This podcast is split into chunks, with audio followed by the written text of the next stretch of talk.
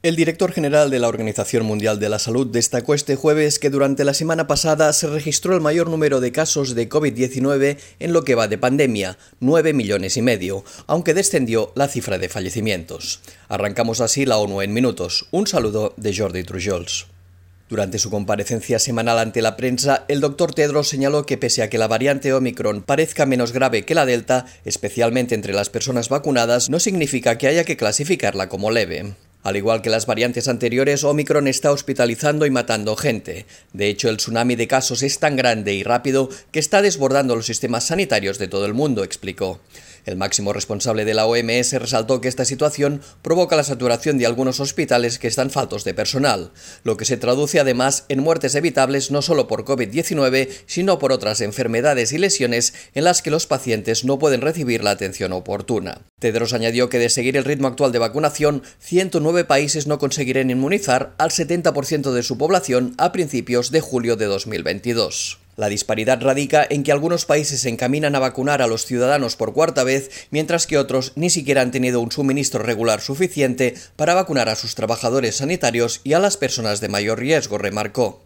Ante la violenta revuelta iniciada el 2 de enero en Kazajistán, la alta comisionada de las Naciones Unidas para los Derechos Humanos instó hoy a todas las partes implicadas a abstenerse de cometer actos violentos y a buscar una resolución pacífica de los agravios.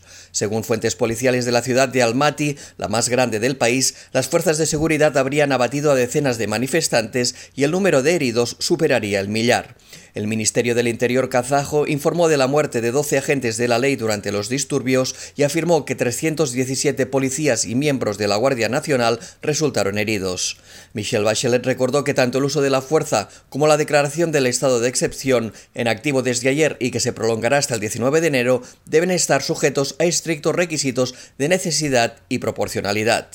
Asimismo, pidió la liberación inmediata de todas las personas arrestadas y detenidas mientras ejercían su derecho a la protesta pacífica y la libertad de expresión, y la investigación de las denuncias de violaciones de los derechos humanos.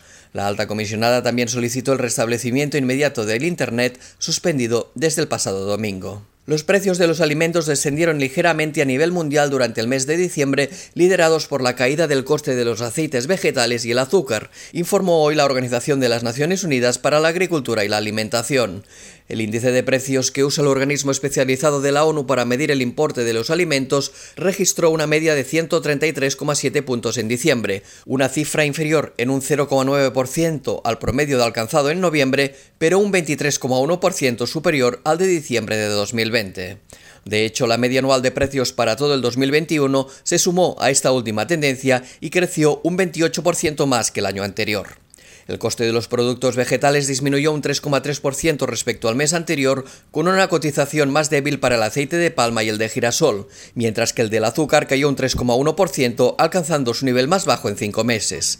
El precio de la carne se mantuvo prácticamente estable en diciembre, pero en el conjunto de 2021 fue un 12,7% más alto que en 2020. El único subíndice que aumentó en diciembre fue el de los productos lácteos. El año pasado fueron asesinados 55 periodistas en todo el mundo, la cifra más baja en más de 10 años, según destacó hoy la Organización de las Naciones Unidas para la Educación, la Ciencia y la Cultura. Sin embargo, la UNESCO subraya que la impunidad de estos crímenes sigue siendo generalizada, ya que un 87% de los asesinatos cometidos desde 2006 sigue sin resolverse, y añade que los profesionales de la comunicación continúan enfrentándose a un gran número de riesgos. Dos tercios de los asesinatos ocurrieron en países que no sufren conflictos armados, una situación totalmente diferente a la de 2013, cuando la misma cifra de crímenes tuvo lugar en naciones con enfrentamientos. La mayoría de las muertes en 2021 se produjeron en solo dos regiones, Asia-Pacífico con 23 asesinatos y América Latina y el Caribe con 14. Y hasta aquí las noticias más destacadas de las Naciones Unidas.